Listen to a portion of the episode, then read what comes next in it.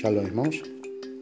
Aqui é o Rabino Marcos Barreto. A porção da palavra de Deus hoje, ela se encontra no capítulo 15 do livro de João. Yohanan. Yohanan, livro de João. Capítulo 15. E eu quero ler com você é, o verso de número 1 e 2. Está escrito assim: Eu sou a videira verdadeira e o meu pai é o agricultor. Todo ramo que, estando em mim, não der fruto, o Pai o corta. E tudo o que dá fruto, o Pai limpa, para que produza mais fruto ainda. Pois bem, esse, esta é a palavra logos, né?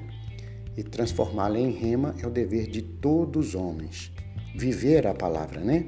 Transformar em rema Logos é a palavra escrita, palavra de conhecimento, e rema é a palavra praticada, que todo ser humano deve praticar. Tá? Então, todo ser humano tem o dever de transformar a palavra logos em palavra rema. Ou seja, cada dia que você conhece um pouco mais da escritura, você coloca a escritura em prática. Isso é transformar a palavra de logos para rema. Bom, o texto diz: Eu sou a videira verdadeira, meu pai é agricultor. Então ele está dizendo, ele está dizendo, Yeshua, o Filho de Deus, ele está dizendo que ele é esta videira, ele é esta árvore.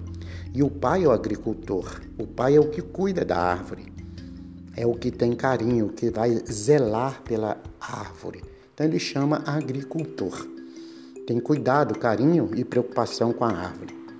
E aí ele diz assim: todo ramo que estando em mim, todo ramo, porque ele está usando uma linguagem, uma metáfora de uma árvore. E se você for lá no livro de Romanos, capítulo 11, você vai entender o que ele está falando aqui. Todo ramo que estando em mim, todo ramo, ou seja, ramo é o pedaço da árvore.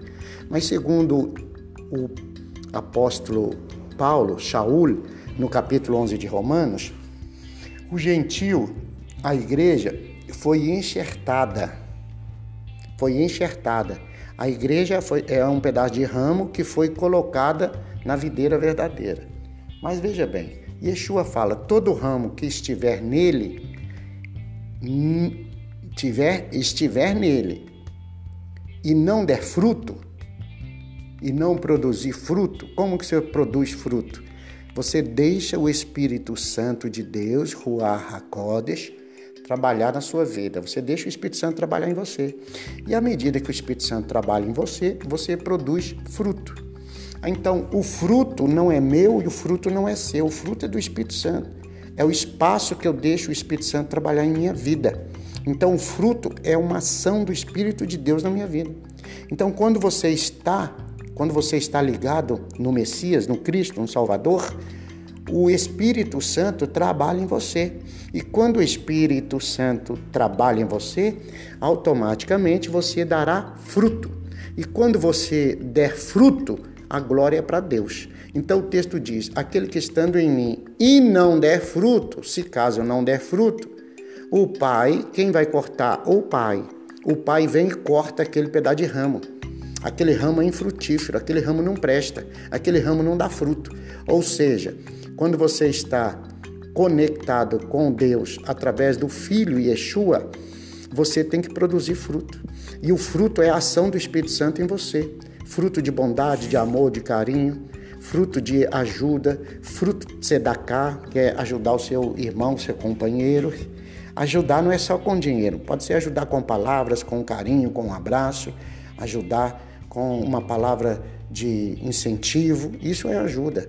Ajudar ele chegar em Deus, ajudar ele chegar no Senhor, viu? Ajudar a, a praticar mais a Bíblia, entendeu? Essa é a melhor ajuda que você pode dar a uma pessoa. E aí o texto diz: se, se, se todo ramo que estiver em mim e não der fruto, o Pai corta, o Pai que corta, não é os demônios, não é Satanás, não, é o Pai. O Pai vem e corta aquele ramo. E todo ramo que der fruto, olha para você ver, o pai vem e limpa, o pai faz poda.